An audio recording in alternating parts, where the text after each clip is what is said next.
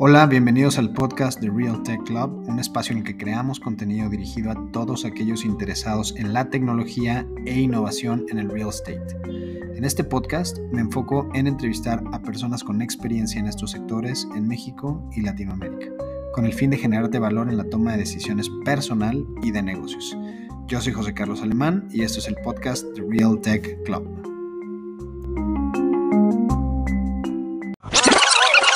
Bienvenidos al séptimo capítulo de Real Tech Club. Este segmento es para mí muy, muy especial, ya que tenemos como invitado a quien últimamente, y lo digo de manera muy genuina, ha sido un mentor para mí y un catalizador para, para Boss Street, que es, que es un emprendimiento que, que traigo por ahí.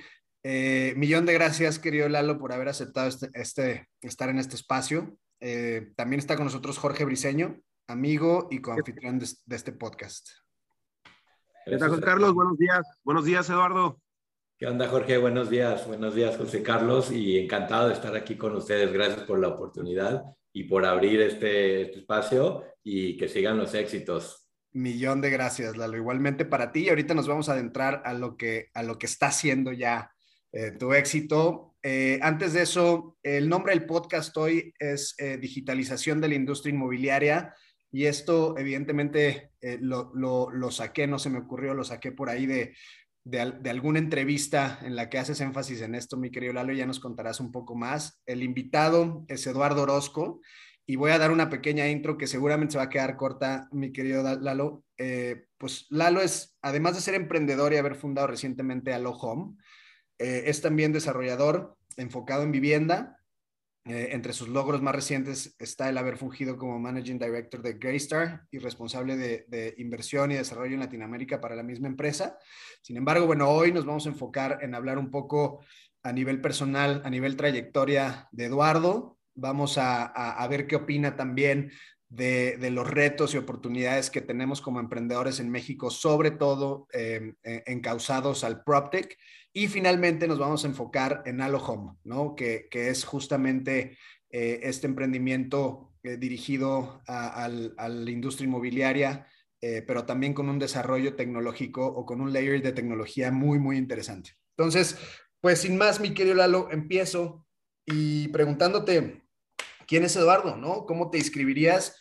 Y platícanos también un poquito de tu trayectoria, qué fue lo que hizo que hoy estés en donde estás, eh, que hoy estés dedicándote a la tecnología y al real estate con Alhome. Con muchísimo gusto y gracias nuevamente por la, por la oportunidad. Pues mira, Eduardo, soy, soy empresario, 100% este, mexicano y orgullosamente soy emprendedor.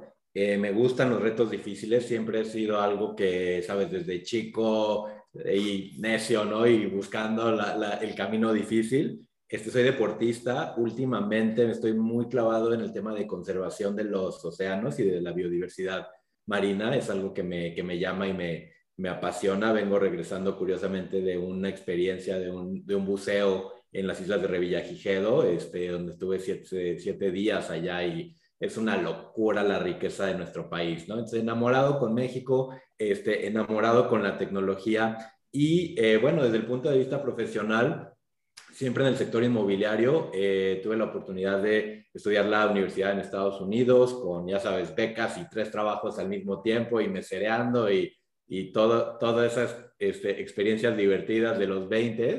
Este, comencé mi carrera en el peor momento del ciclo inmobiliario en Estados Unidos, en 2008, en, en la crisis, crisis, crisis financiera del sector. Eh, una época súper difícil que me permitió aprender también muchas experiencias pues eh, del riesgo y de dónde tomar riesgo y dónde no tomar riesgo y hasta qué nivel tomar riesgo, ¿no? Eh, comencé mi carrera invirtiendo en, multifamily, entonces en estos segmentos de vivienda institucional en renta, edificios grandotes. Yo compraba para una familia este, que tenía muchos assets, edificios que habían tronado porque estaban sobreapalancados. Esos fueron los primeros cinco años de mi carrera, ¿no? Y entonces eh, muchos aprendizajes en este, capital, riesgo y pues estar en la cara de la moneda que tenía capital en un momento de crisis versus los que no tenían capital en ese momento de crisis, ¿no? Ah, esas fueron las, las, bases de mi carrera. Eh, llevaba nueve años de estar en Estados Unidos, decidí regresarme porque siempre he tenido la idea de que México es tierra fértil, ¿sabes? Y, y, que hay que hacer cosas innovadoras y tenemos una oportunidad increíble ahí, este, como mexicanos. Eh, regreso, empecé a trabajar en Mira, que es una empresa espectacular, este, haciendo proyectos muy visionarios y muy ambiciosos. Y poco después tengo la oportunidad de integrarme al equipo de Greystar para lanzar el mercado México. Este, luego se volvió una misión mucho más grande, crear vivienda en renta en México, en Chile y en Brasil, mercados donde no, históricamente no existen, entonces productos nuevos. Crecer la plataforma en esos tres países, conseguir inversionistas, hacer desarrollos, hacer socios comerciales, una startup en realidad, cada una de esas, ¿no? Y siempre he sido muy emprendedor. Este, me encanta, me apasiona. Y bueno, soy desarrollador inmobiliario. Eh, hace cuatro años casi empecé mis propios proyectos. Eh, y hace un poco más de un año este, soy emprendedor de tecnología en el sector inmobiliario. Entonces, pues digamos que estoy en mi segunda carrera, ¿no? Este, como, ahora como, como emprendedor en el sector de la tecnología, toda mi carrera anterior fue en el sector inmobiliario, particularmente este, eh, lanzando empresas inmobiliarias y haciendo inversiones inmobiliarias. Y pues bueno, ahorita siento que estoy en un punto muy emocionante en mi trayectoria porque toda esa experiencia pues se está uniendo y está siendo este, potencializada por tecnología, ¿no? Esa es mi, mi historia, José Carlos. Oye, a mí me parece bien interesante lo que mencionas eh, de saber reconocer o saber identificar eh, los ciclos inmobiliarios o los ciclos económicos en un primer momento y luego los ciclos económicos inmobiliarios, que pueden ser cosas bien diferentes, ¿no? A nivel macro y luego a nivel micro en una industria, eh, se me hace que es de las sensibilidades más importantes que tiene que tener un desarrollador de cualquier sector inmobiliario, ¿no? Ya sea vivienda, industrial, en fin, toda esta parte eh, o todos estos sectores que conocemos que coexisten eh, en Latinoamérica y el resto del mundo. Eh, ahora se viene un tema que acabas de tocar, que es la tecnología. Y también creo que es bien difícil identificar los ciclos en los, que en los que tenemos que mudarnos o tenemos que incorporar esta capa de tecnología a modelos tradicionales, ¿no? Y, es justo lo que tú supiste identificar con Allo Home en 2020, si no me equivoco, eh, si puse atención bien en tus entrevistas anteriores. Este, ¿Y, qué, nos puedes decir de estos? Tú vienes de un sector tradicional, eh, evidentemente en Latinoamérica es, como tú mismo lo acabas de decir, es muy nuevo o era muy nuevo la parte del multifamily, eh, pero ahora vienes eh, de, desarrollar vivienda ya, ya, ya en un concepto tuyo propio.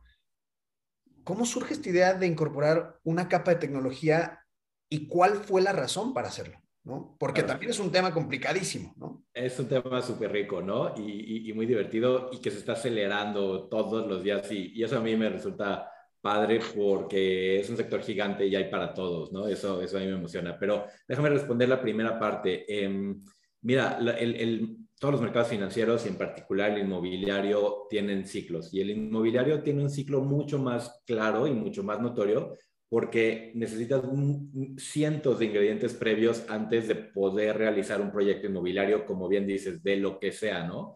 Y los ciclos no siempre van a la par, entonces tal vez un sector industrial tiene unos drivers de demanda diferentes, mientras que el sector residencial es otro ciclo completamente, ¿no? Más, más de la mano de este, el boom demográfico, la disponibilidad de, créditos hipotecarios, los costos este, em, de construcción, pero también los ingresos en términos reales, ¿no? Entonces se mezclan muchas cosas realmente cuando piensas todo lo que hay detrás de, un proyecto inmobiliario, ¿no?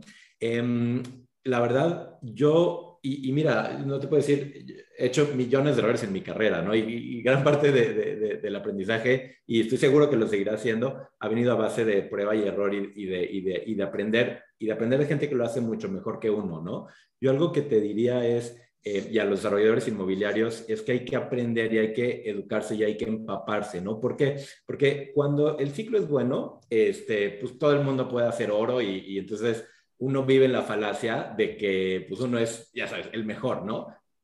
Y las pensiones cambian y cambian muy rápido y cambian cada vez más rápido, ¿no? Entonces hay que, hay que saber eh, jugar a la defensiva. Bueno, a la ofensiva, a la ofensiva la verdad es que es fácil y a la defensiva, la defensiva es muy difícil, ¿no? ¿Por qué? porque es más difícil, todos los ciclos son más largos, hay que controlar riesgo y este, no estar sobreexpuesto, ¿no?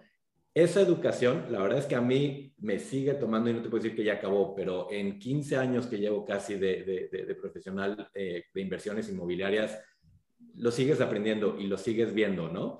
Em, hoy en México, claramente, sobre todo en el sector residencial y vivienda, digamos, este, baja, media y hasta la alta, estamos en un ciclo bajo, con la excepción de los mercados turísticos, ¿no? ¿Por qué? Porque esos sirven a otra fuente de demanda que son extranjeros, ¿no? Este, pero en lo que es vivienda primaria en México, estamos en una parte baja del, del ciclo por la economía, por las tasas de, de, referencia que ya volvieron a subir, por los costos de materiales, este, por la, todas las restricciones gubernamentales que hay al desarrollo, los permisos, etcétera, ¿no? Entonces, estamos en una generación de desarrolladores inmobiliarios que estamos aprendiendo a jugar a la defensiva. Y yo creo que eso es bueno, porque el ciclo va a volver a la alta. México tiene todas las condiciones para volver a la alta, ¿no? Entonces, cuando eso pase, pues esos inversionistas que hicieron sus primeros este, proyectos a base de pues, sudor y ser conservadores, pues tienen más cartas, ¿no? Para, para evolucionar. Pero bueno, esa es, esa es la, la, primera parte, ¿no? Hay un dato por ahí súper interesante que es el mejor predictor del retorno de un proyecto. No es ni la ubicación, ni la estructura de capital, ni el target de segmento, es el año en el que se hizo. Entonces, es súper duro, ¿no? Es súper duro eso cuando eres inversionista también y cuando crees que pues eres el rey Midas, todo lo que, lo que toca se vuelve oro, ¿no? Entonces hay que, hay que tomarlo con una gotita de, pues de realidad, yo te diría, ¿no? Y, este, y estar muy atento a las señales del mercado. Em, y eso me lleva, creo que a la segunda parte de tu, de tu pregunta, JC, este, la innovación tecnológica, ¿no? Es, estamos en un momento donde la industria inmobiliaria, queramos o no, está siendo y va a ser invadida por tecnología. ¿Por qué? Es de los grandes bastiones de valor que quedan por tocar en el mundo donde la tecnología todavía no ha sido tan disruptiva. Y necesitamos un par de elementos para llegar ahí. Creo que la digitalización, por ejemplo, de toda la parte de, del diseño, ¿no? Es importantísima. O sea, los modelos 3D, Revit, visualizaciones, eso es un ingrediente previo para poder empezar a digitalizar muchas partes de muchos proyectos, eh, los presupuestos se están digitalizando, la construcción, yo creo que vamos a ver un movimiento hacia tokenización en, en muchas transacciones de compra-venta de materiales y de edificación, que va a ser emocionante. En fin, como que todos los elementos se empiezan a, a juntar. Y tienes una industria que vale trillones de dólares a nivel global, que es hiper conservadora y que hasta el día de hoy ha tenido mucha resistencia a la tecnología, ¿Por qué? También porque en los ciclos altos, pues como todo va bien, sientes que no necesitas la tecnología, ¿no? Este, entonces, en los mercados donde eso va cambiando, vas viendo una digitalización súper, súper rápida. ¿Por qué? Pues porque el nivel de competencia entre todos este, sube, ¿no? Entonces, bueno, a, mí en lo personal, ¿qué me lleva a, emprender en este mundo del, del PropTech? ¿Sabes? Como, como, como le, decimos, este, que es la, la, tecnología para el sector de inmobiliario y de construcción es em, frustración, honestamente, ¿no? Yo te voy a decir, eh, viví las dos caras de la moneda, ¿no? Como, como inversionista y operador en el sector de multifamily en Estados Unidos, es un mercado hiper grande, hiper competitivo, con mucha data. Y entonces tienes como desarrollador y como inversionista y como operador varias plataformas, algunas de las cuales están construidas en tecnología súper vieja, pero que funcionan muy bien y que como cliente le das una experiencia súper padre al cliente. O sea, si queremos rentar un depa ahorita en Miami, lo hacemos desde nuestro celular, escoges un depa, lo cotizas, sabes cuánto vas a pagar, escoges qué día te mudas, lo pagas, llegas y ahí está tu llave y tu locker de Amazon listo para que te mudes, ¿no? Lo que es realmente impactante es toda esa información y toda esa analítica como dueño y como operador y como, sabes, portafolio de real estate grande que puede hacer, ¿no? Y tiene muchas ventajas por ejemplo, en la empresa donde yo trabajaba, este, ellos hacen repricing de un portafolio de casi 600 mil departamentos dos veces a la semana, basada en la tendencia de cuánta gente llegó a cada propiedad, por qué tipo de unidades está pasando, este, eh, están preguntando, qué inventario se va a volver disponible de contratos que salen, etcétera, ¿no? Entonces, imagínate la analítica que hay detrás para poder hacer un pricing dinámico en un portafolio inmobiliario tan grande, ¿no? Em, Y entonces yo como desarrollador de, del eso lo conozco como inversionista del sector de multifamily, ¿no? De vivienda en renta. Empiezo a hacer mis propios proyectos, proyectos muy, muy chiquitos, ¿no? En la colonia Narvarte, en México, este, con unos socios en Polanco, también en México, de proyectos de cuatro departamentos y empezando realmente en ese sector, ¿no?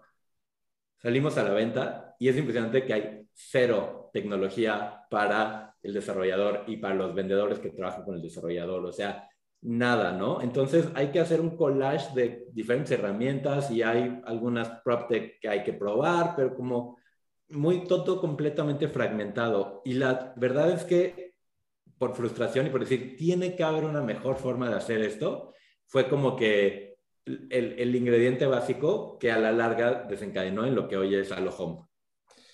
Oye, qué, interesante todo, todo esto que, que estás planteando. Em, y, y, esto me lleva a un comentario más que una pregunta, porque después eh, seguramente eh, nos adentraremos a, en Halo Home y, ver la problemática eh, y las oportunidades. Pero mientras hablabas, estaba pensando en qué tanto es o, qué tanta importancia existe en que no solo sepamos o aquellos que estamos tratando de lanzar algo, aquellos emprendedores que dicen, oye, a mí creo que me gusta ese tema, este, creo que hay una oportunidad ahí.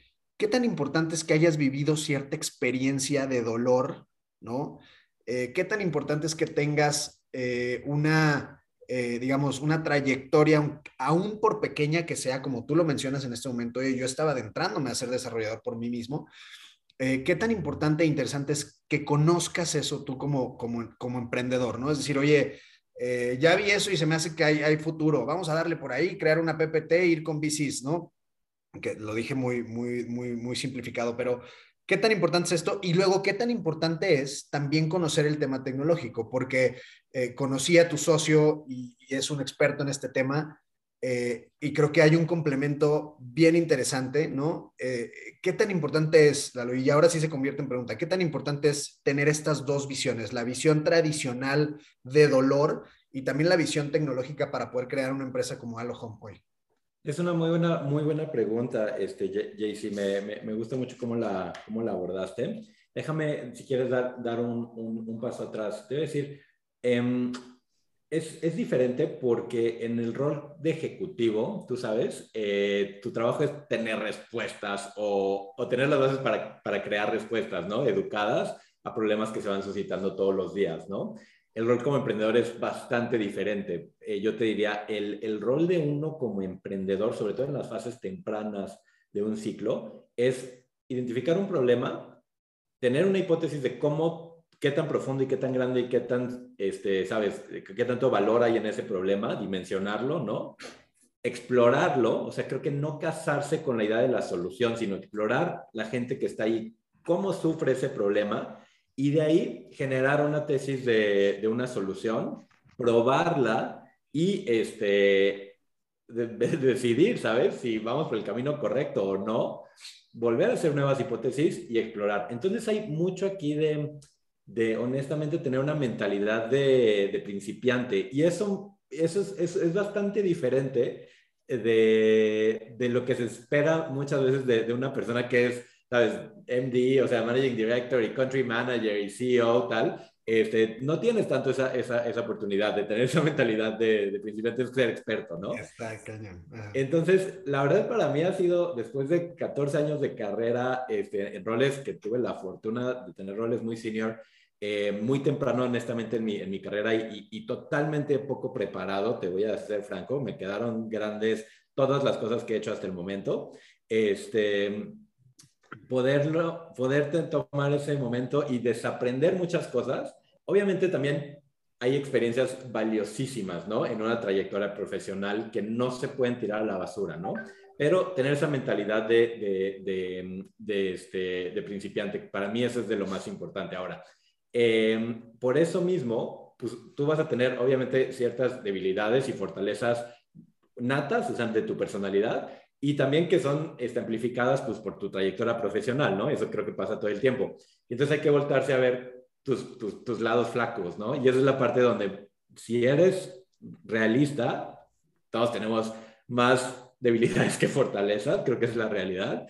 Em, y tratar de, de, identificar dónde son las partes que necesitas reforzar, ¿no? Y ahí pues hay de dos, o, o hay de tres, yo te diría, o las ignoras, que pues a la larga de alguna forma te regresan, ¿no? O las trabajas, lo cual pues es un proceso como de budismo zen este, muy largo, ¿no? Y no necesariamente en el ritmo en el que queremos evolucionar, o pues traes a alguien que sea un buen complemento y que funcione con el riesgo que eso conlleva, ¿no? Que todas las personas, todas las relaciones son complejas y cargan cierto nivel de, de riesgo a la larga, ¿no? Eh, mencionabas a, a, Mike, mi, mi co-founder, Michael Meo, un tipo extraordinariamente talentoso eh, y que hacemos buen complemento. Mike me escogió a mí de la forma que yo escogí a Mike por sus fortalezas y sus debilidades, son bien complementarias con las mías.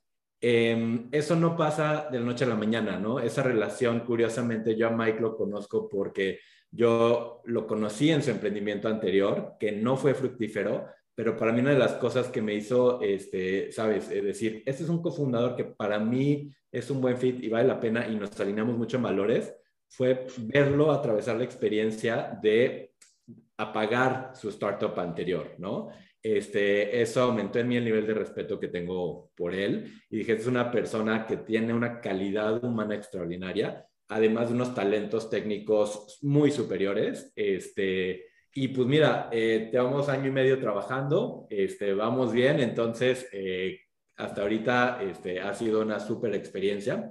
Es eso, y sabes, la, otra cosa, y, y, creo que nos pasa mucho, JC, y es natural, este, los humanos estamos como que engranados para pensar en soluciones, para pensar en, en resultados, sobre todo los emprendedores que pues requieres, sabes, mucha tolerancia al riesgo, requiere moverte rápido, requieres saber las respuestas, requieres resolver el mundo y cambiarlo. Eso muchas veces se refleja en que, güey, este, tenemos una solución en mente, ¿no? lo que tienes que enamorarte, y esto tú ya lo, lo, platicamos antes, es en el problema, no en la solución. ¿Por qué? La solución no depende de ti, depende de los usuarios y depende de las condiciones del mercado. Eh, el problema, ese sí puede ser dueño de un problema. Y en ese sentido, eso yo te diría que ha sido la parte más difícil para mí en lo personal, porque yo soy bastante cuadrado y cuando empezamos a home creía tener una idea de lo que iba a ser el producto y sí te puedo decir hoy que ese producto es nada que ver versus lo que platicamos hace un año y medio. Este, pero eso mismo ha sido el poder del equipo de Home, poder tomar ese paso atrás y, y eso es la, fortaleza que Mike trae a la mesa. Este, así como yo soy de que una planadora y salgo y lo vendo y convenzo y, ¿sabes? Este, genero ese, ese, ese, esa energía detrás, Mike es de ciertas formas este, las riendas para un caballo desbocado, ¿no? Este, que quiere ir más rápido y que quiere comerse el mundo y que me ayuda a decir, oye, lo importante aquí no es esto, no es, ¿sabes? Poder hacer una página web para un desarrollo inmobiliario, es la experiencia que el comprador está teniendo y cómo le facilitas al comprador su sueño, su sueño comprar una vivienda nueva, ¿no? Este, eso para nosotros ha sido un proceso, es un trabajo de todos los días, y te lo, te lo, te lo, te lo, te lo puedo decir en mi experiencia, este, y ha sido padrísimo en este camino de emprender, porque es eso, como te decía, es mi segunda carrera, entonces desaprender y reaprender es un, es un trabajo de tiempo completo. Totalmente. Oye, no, pues acabas, acabas de tocar varios puntos que para mí son súper, súper interesantes, Lalo. Y, y, y el último, y, y, con esto voy a dar ahora sí paso a Alohom, a, okay. a, entender un poquito qué es Alohom. Pero déjame tocar algo que dijiste. Enamórate del problema y no necesariamente de la solución. Y, y justo en uno de los libros que, que he estado leyendo, eh, el Lean Marketplace, después del que me recomendaste tú, eh, que está mucho más cortito y que, y que, hace referencia también a ese libro en algunas partes, eh, dice, en lugar de hacer un MVP, que es el, el, el, el producto mínimo eh, viable, creen un MLP, ¿no? El producto mínimo enamorado, M M lovable product, ¿no? Al final esas, esas quieren decir las, las, las, letras, ¿no? Entonces, eso es justo lo que acabas de hacer, ¿no? Es enamórate de este problema con la solución que, que en algún momento vas a dar. Eh, me encantó esa parte. Y ahora sí, pasando a, a, a lo home, ¿no? Oye, sí, antes de que, dale, dale. antes de que continuemos con la, con la parte tan interesante que digo, este, que, que es, que es Home. Eh, algo que, he podido, eh, que bueno, que, hemos tenido la oportunidad aquí de, ver con los grandes que, que hemos, este, que, hemos, que hemos, con los que hemos platicado, es que tienen un común denominador. Y, y eso es lo que comentas precisamente, del enamorarse del problema. Y algo que me, que me gustó mucho de lo que comenta Lalo es que el producto ahorita no tiene nada que ver con lo que fue hace un año y medio. O sea, si no lo sacas, si, o sea, si no te avergüenzas de él, al momento de que lo sacas, lo sacaste tarde, ¿no? Y esta evolución yo creo que es lo que, lo que ha permitido que sean tan exitosos. O sea, emprendedores, aviéntense, no se esperen, eh, vayan eh, transformando sobre la marcha lo que quieren hacer realmente, pero siempre con el enfoque hacia el problema. completamente, Jorge. Yo, yo lo único que agregaría es, y eso que acabas de decir, lograrlo, requiere que hables con, un, con tanta gente como sea posible, ¿no? Esta idea del emprendedor, este, que es la idea multimillonaria y que, que, está enamorado con la solución, y entonces no quieres compartirlo con nadie. Eso es algo que tenemos muy cultural, que tiene que ir cambiando, y yo lo veo cambiando rápido, este, pero que eh, es al contrario, es nutrir tu entendimiento del problema con, con, diferentes perspectivas, con diferentes personas y personalidades. Eso creo que es importante. Y yo te diría la otra, no es una carrera al producto, es una carrera al revenue. ¿Por qué? Porque el dinero siempre es un reflejo de, de que alguien vio valor en lo que estás haciendo, ¿no? Entonces, em, ahorita vamos a platicar un poco de la historia de, de Home. Este, no, pues dale, el primer dólar nos tomó dos semanas en hacerlo, ¿no? Este, ¿Por qué? porque identificamos, eh, fue muy curioso, ¿no? Pero, pero porque nos clavamos en ese problema tan profundamente que con una pequeñita solución malísima y como tú decías, Jorge, que tratamos, seguimos este, 600 mil dólares invertidos después y, y, con, y con más de 150 departamentos vendidos y con este producto en, en, nueve ciudades diferentes en dos países, este, nos sigue dando esa pena que tú decías, porque todavía no está al estándar que uno quiere, ¿no? Pero, pero algo estamos haciendo bien también. Este, el chiste es eso, em, colaborar y, y, encontrar un problema que, que, que, que, le importa a la gente, ¿no? Este, para mí esa es, esa es la, la base y es algo que he aprendido, porque también te voy a decir, he tenido otros emprendimientos antes, tal vez, y la gente no habla suficiente del fracaso, ¿no? Y, y la nota común de mis emprendimientos anteriores es que eran completamente basados en producto. Eran una idea muy fija, muy necia de cómo debía ser la solución. Y entonces sales y pues estás ahí neceando, neceando, neceando, neceando hasta que pues se te acaba el dinero, se te acaba el tiempo, o sale tu, tu esposa prometida y te regaña o lo que sea, ¿no? Te corren de lo que sea este, o consigues un trabajo y te das cuenta que no estabas tan enamorado como tú creías, este, eh, eso, eso pasa, ¿no? Entonces, mantener esa visión de cuál es el problema, eso para mí es, es, es fundamental y, y, mira, en esta vez no puedo decir que la tenemos ganada, nadie tiene el futuro comprado, pero sí te puedo decir que lo estamos haciendo mejor y yo lo estoy haciendo mejor que las veces anteriores, ¿no? Entonces, pues ese también es paso, ¿no? Este, mejorar en, en tu performance. Totalmente. Es, de verdad, yo me quedo, me quedo mucho con esto porque aún y cuando dices tú, eh, lo lees, ¿no? Hay literatura al respecto, eh, no, no, te entra en la cabeza y te enamoras y, tiendes a enamorarte de la solución más que el problema. Y mira que me está pasando, Lalo, ¿eh? de verdad, mira que me está pasando. Pero yo me quedo con esto, muchas gracias. Ahora sí, me encantaría hablar de Halo Home, adentrarnos muchísimo en la solución. Eh, y en el problema. Entonces, empecemos por ahí. ¿Cuál, fue el problema que identificaste y cómo lo llevaste a tener esta solución que hoy significa o que hoy se llama Alojo? Claro que sí. Mira, te voy a decir el primer problema que vimos y luego cómo fue evolucionando y de ahí qué solución estamos construyendo y seguimos mejorando todos los días, ¿no? Em, empezamos a detectar que había un problema muy grande en el sector inmobiliario en los procesos de, de compraventa, ¿no? ¿Por qué? el proceso hoy y, históricamente ha sido así. Nos moríamos de risa el otro día, encontramos una publicación de un periódico de unos departamentos en, este, eh, bueno, en la Ciudad de México eh, de los 40 y si le ponías color, era exactamente igual a la publicidad del 2022, o sea, 82 años después este, que hacemos hoy en día, nada más que hoy es en Facebook, ¿no? O sea, realmente fue como esos momentos de que, ok, tenemos un problema aquí.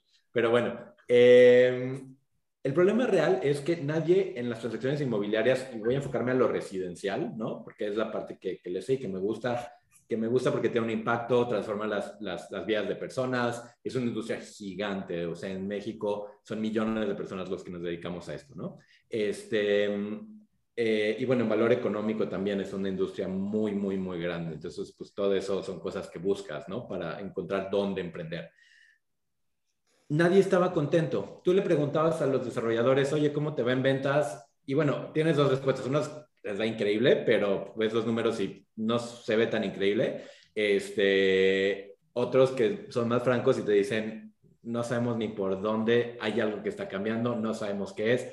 La pandemia vino a acelerar eso, no sabemos cuál es nuestro problema, pero no estamos vendiendo al ritmo proyectado. Ese es un problema. Le preguntabas a los vendedores, ¿no? ya sea los vendedores que trabajan directamente con los desarrolladores o los externos, y sufren muchísimo, no tienen una buena interfaz. La información, obtener información de verdad este, del desarrollador y de los productos es súper compleja, el, el, ciclo es muy ineficiente, sus comisiones siempre están en riesgo, o sea, es, es un tema bien complicado, ¿no? Y más interesantemente, volteamos a, a, entrevistar y, eh, fue en octubre del 2020, eh, entrevistamos como a 70 compradores recientes de, de, DEPAS, gente que conocíamos y ta, ta, ta, ta, ta. Todo el mundo decía que el proceso había sido terrible, ¿no? O sea, en una escala de 0 a 10, 10 siendo maravilloso y 0, lo rankeaban entre 2 y 3. O sea, mal, mal, mal pero estaban muy contentos de haber comprado un departamento, ¿no? Entonces, este, como que una contradicción muy fuerte entre proceso, resultado, ¿no? Ok, entonces teníamos como que hacer rompecabezas, decíamos, ok, ¿cuál es el problema aquí, no? Y luego tomamos un paso más atrás y nos dimos cuenta que cuando sumas Latinoamérica, ¿no? Este, tanto la que es este hispanoparlante como Brasil, en un año normal se venden en Latinoamérica alrededor de 70 mil millones de dólares de vivienda nueva. Entonces no es una industria trivial en lo más mínimo, es una industria muy grande. Pero que es una locura que dentro de esa industria todo el mundo está descontento, ¿no? Entonces, algo tiene que cambiar. Entonces, nos metimos a entender cómo son los procesos. Originalmente, honestamente, nuestro, el problema que creíamos que era el problema grave es que los desarrolladores administraban su inventario de una forma muy ineficiente, ¿no? Entonces, básicamente, el inventario de un proyecto en venta, en términos generales, el 90% de las empresas en México y en la TAM son así. Pues, su lista de precios y sus características viven en un Excel. No hay un lugar concentrado donde viva toda esa información, no hay un MLS. Este, y entonces, pues así van administrando. Entonces, todos tenemos esta práctica, ¿sabes? Heredada, pues de que cada cinco depas que vendo le subo tengo un porcentaje, ¿no? Y, o cada 10, depende del tamaño del proyecto, y así se ha manejado y así se maneja y tal no hay mucha ciencia detrás, honestamente, y no, había mucha tecnología detrás. O sea, la tecnología lo usan los grandotototes que ya usan un ERP y eso resuelve otros problemas. Este, pero, pero como que esa interfaz nos dimos cuenta que, ok, el que tiene el inventario, su interfaz está rota y entonces por eso sufren los vendedores, por eso sufren los compradores, porque se vuelve un proceso muy manual, ¿no? Entonces, nuestra primera idea de lo que podía ser una solución era algo donde podías construir un website de tu proyecto súper fácil y tener un website con los precios en vivo y listo. Entonces, hicimos eso. Lo hicimos de la forma fácil, que fue, compramos unos templates y, este, y los sacamos al mercado, ¿no? Eso funcionó, o sea, logramos hacer nuestro primer dólar, como les decía, dos semanas después de haber pensado que esa iba a ser la solución, pero nos empezamos a dar cuenta que el problema era mucho más grande, ¿no? Voy a fast forward a nuestro entendimiento del problema hoy. El problema hoy es que esos 70 mil millones de dólares de transacciones inmobiliarias pasan completamente offline, ¿no? Entonces se vuelve un proceso de descubrir un proyecto, negociar un departamento, hacer un contrato y hacer un pago completamente offline y completamente análogo y sin herramientas digitales, ¿sí? Y es así porque el 93% del, del, producto, o sea, de, de, la construcción de, en cualquier ciudad, o sea, en México como país, lo hacen empresas chiquitas y medianas. Los desarrolladores son empresas familiares chiquitas y medianas en general. Los grandototototes, las, hay cinco o seis empresas públicas en México, en el sector, ellos producen el 10% de las viviendas y del valor de mercado en un año. Entonces, tienes una pulverización gigantesca, ¿no? Entonces, lo que le pasa a esas empresas, pues es que no tienen las capacidades para digitalizar y, no necesariamente, ¿sabes? O sea, ser desarrollador es ser emprendedor y al ser emprendedor tienen que ver un montón de temas diferentes de un proyecto. El hacer una buena experiencia transaccional este, para una transacción digital no es este, el core, el enfoque core de, un desarrollador, ¿no? Entonces, ahí fue donde vimos la oportunidad. Hoy lo que hacemos en Allo Home es tenemos una plataforma de tecnología donde tenemos tres herramientas y estamos lanzando una cuarta para digitalizar, para hacer esa capa digital de transacciones inmobiliarias. Tenemos una herramienta que le llamamos un showroom digital, que es este website de proyecto, donde tú ves un montón, o sea, ves todo el proyecto, te enamoras, puedes explorar a tu ritmo 24 horas al día, cuando tú quieras, el proyecto, escoger un apartamento o un terreno o una casa, cotizarlo y de hecho, esta semana, curiosamente, estamos lanzando en México, ya lo lanzamos en Colombia, pero estamos lanzando en México el primer proyecto desde el cual, eh, desde el website, puedes pagar el, el, apartado de un terreno. Entonces, ¿eso qué te permite? Darle al cliente independiente una experiencia de compra impresionante, ¿no? Y todo esto, el 80% del tráfico viene de móvil. Entonces, no nada más es online, es eh, mobile based, ¿no? Este, tiene que funcionar para celular, ahí está el tráfico. La, la, segunda herramienta que tenemos es una herramienta muy potente y esto también es nueva, o sea, este release se hizo en febrero em, para los vendedores. ¿Qué es lo que pasa con los vendedores? Toman días para cotizar, ¿no? Entonces, eh, curiosamente, lo que debería ser un proceso muy simple es un proceso muy complejo y, y tedioso y aburrido, que es cotizar. Cotizar es un acto que no debería tomar más de cuatro clics, ¿no? Este, ¿Cuál departamento?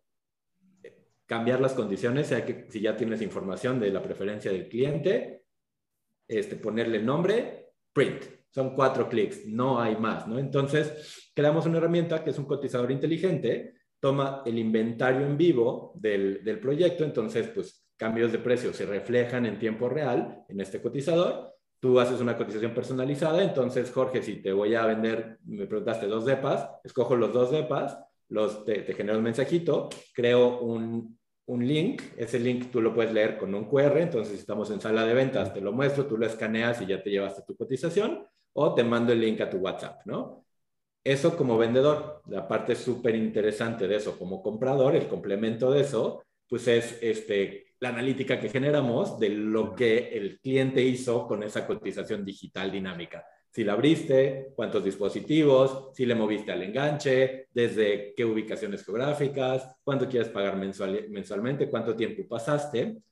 Hoy está todavía en desarrollo y en crecimiento ese producto, pero a la larga nos emociona mucho la capacidad predictiva que podemos hacer cuando tienes este, miles o cientos de miles de comportamientos de clientes puedes entender cuáles tienen una probabilidad de transacción más alta y entonces calificar esos clientes, ¿no? Este, de una forma mejor, que es algo que para el vendedor hoy es súper difícil, ¿no? Y como es súper difícil, a lo que el vendedor tiene que regresar, pues estarte marcando tres veces a la semana y estarte mandando WhatsApps y depender de ese flujo de comunicación, que es muy intrusiva para el comprador, este, para, para, para, para, saber si la abriste o no, si te gustó o no, ¿no? Eso pues ya es, es, es, hay pocas industrias que, que siguen funcionando así y el cliente ya no quiere ese nivel de interacción, ¿no?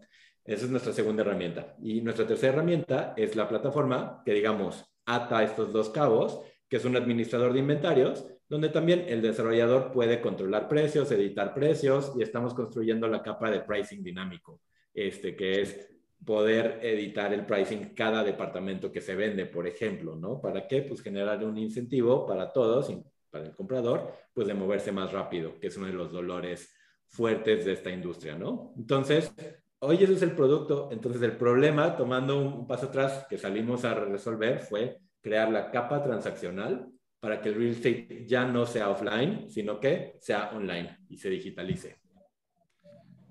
Wow, o sea, Está impresionante, uno, cómo, cómo, eh, cómo han pivoteado y cómo, has, cómo han evolucionado un producto eh, que evidentemente, como lo platicabas hace un rato, Lalo, era eh, un poco algo para validar, ¿no? Y ahora estás creando una solución end-to-end para poder digitalizar, como dices, este proceso transaccional. Eh, me parece sumamente, sumamente interesante. Tocaste varios temas y yo me quedo con el último que es la administración del inventario.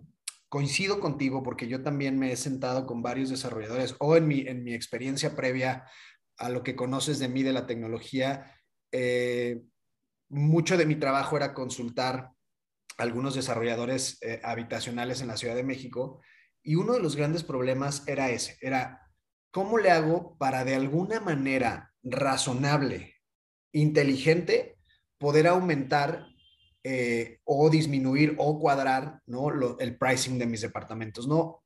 Lo cierto es que lo habíamos hecho al dedazo, ¿no? Y así hemos funcionado los últimos, hasta, hasta que llegan soluciones como esta, los últimos 10, 15, 20, 30 años, toda la vida.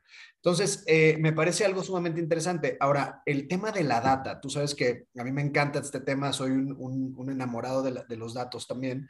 Eh, y evidentemente, hoy, si bien hay ciertas soluciones, creo que no dan, o sea, no están casadas con el problema como lo estás haciendo tú. A mí, a mí me suena como que en algún momento dado eso va a ser en sí mismo un servicio que Alohom pueda dar a desarrolladores. ¿Me explico? A mí me suena. No lo sé si lo has pensado, seguramente sí.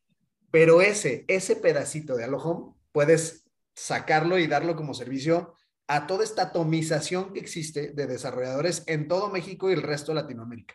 Entonces, un, poco diciendo esto, o tratando de hacer este, este, digamos, breve resumen, me paso a a la, a la expansión del ojo. Recientemente leí un post en donde eh, acaban de tocar tierra en Colombia. ¿Qué significa esto para el ojo? ¿Por qué Colombia? ¿Y qué sigue?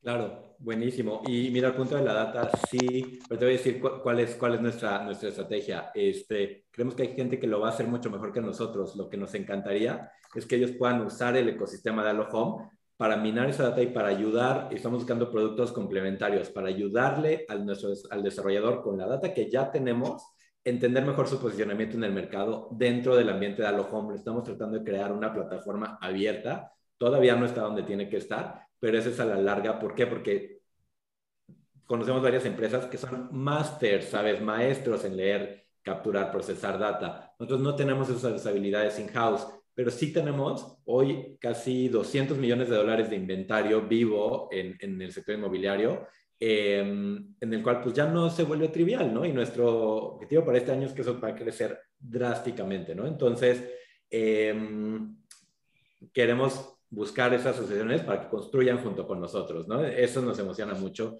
Este, creemos que sumando somos más fuertes, ¿no? Y nos podemos volver en ecosistema. Em, Colombia ha sido un caso súper interesante para nosotros. Em, surgió y, como rompió muchas, sabes, muchas barreras internas en, el equipo que, hoy tenemos.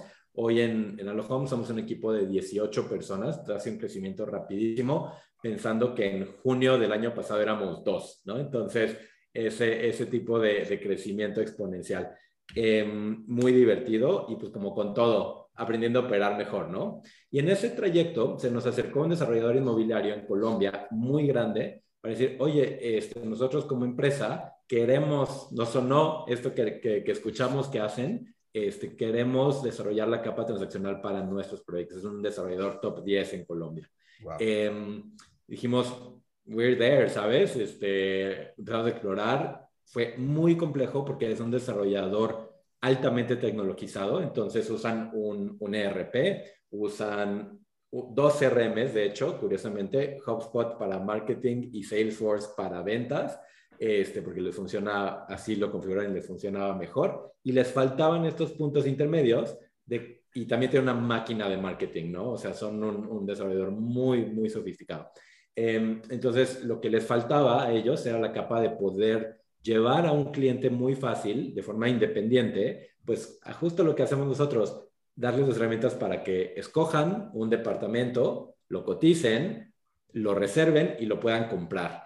Suena bastante simple. Esa integración con estos tres elementos fue, le tomó a mi equipo, fue muy complejo, fue una prueba de fuego y la verdad aprendimos muchísimo en ese, en ese inter, nos ayudó a robustecer nuestra plataforma lo más increíble fue que pasó dos cosas. Después de esa oportunidad lanzamos el, el, el, proyecto los últimos días de enero y, sí, el último fin de semana de enero, este, y pasó algo loquísimo. El proyecto rompió récords internamente en, este desarrollador contra su track record.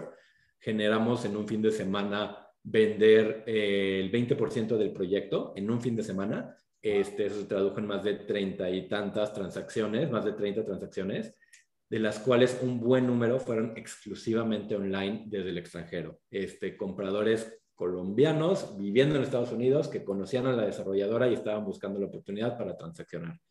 Fue a todos nos revolucionó este, este, este proyecto, ¿no? Prueba muchas cosas de lo que hemos venido este, platicando. Y es súper curioso cómo, ¿sabes? Siempre pensamos que la referencia de tecnología va a ser otro país, va a ser Estados Unidos o, China, ¿no? Este, el nivel de penetración de la tecnología en Latinoamérica es extraordinariamente alto, ¿no? Este, y entonces ahí vemos una oportunidad gigante.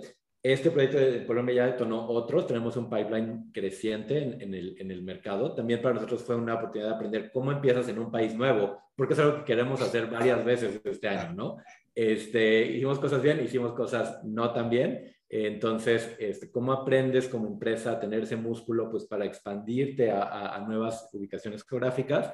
sin perder el foco, pues en que México es para nosotros hoy en día la oportunidad de mercado más grande, ¿no? Este, algo padre pasó que de las cosas que aprendimos en Colombia, regresamos inmediatamente, mejoramos esas cosas para nuestro primer lanzamiento end-to-end en México, que es un proyecto de lotes en, en Curiquilla, en Querétaro, proyecto espectacular, este, en el cual puedes entrar hoy y comprar un terreno sin hablar con un humano. No es lo que va a pasar, o sea, no, no le apostamos a eso pero lo que sí le apostamos es que ese proceso tiene que acelerarse y tiene que digitalizarse al ritmo que el cliente quiere. Ponerle, voltear un poquito la tabla y poner que la venta es como sales as a service, ¿no? Básicamente, y tú como cliente puedas tener interacción con los equipos de ventas como quieres y cuando quieres, y cuando no, no, y you on your own, y puedes hacer lo que quieres hacer este, de forma independiente. Entonces, ha sido una increíble experiencia y la verdad es que repetimos un poco esto cada vez que entramos a un mercado ciudad nuevo.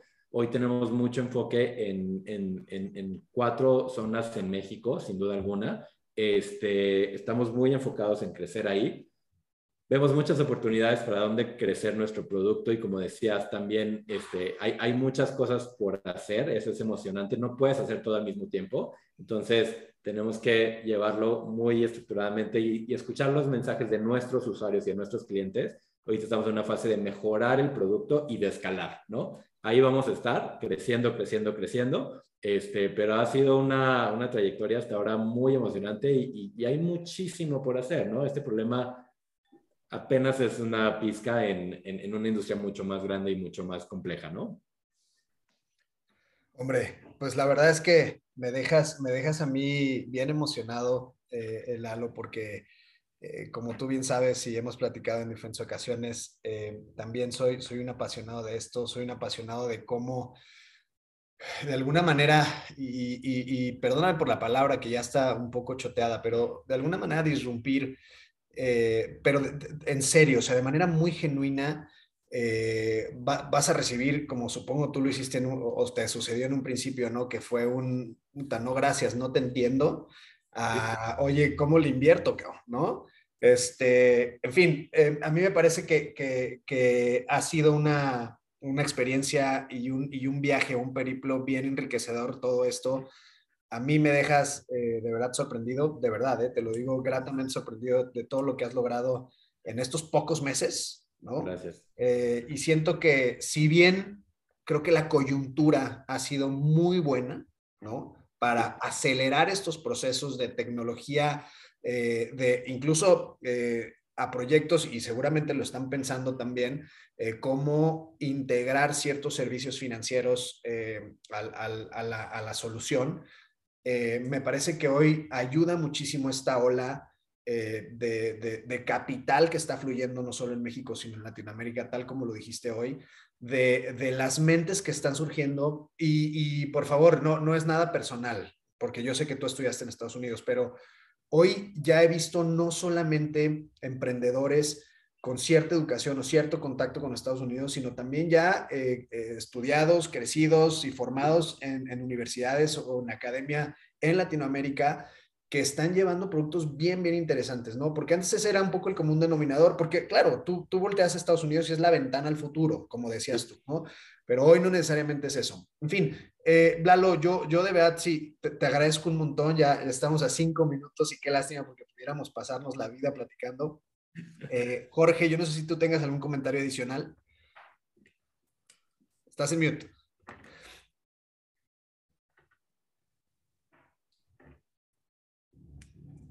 Bueno, ahí tiene, ahí tiene problemas. Censurado. censurado.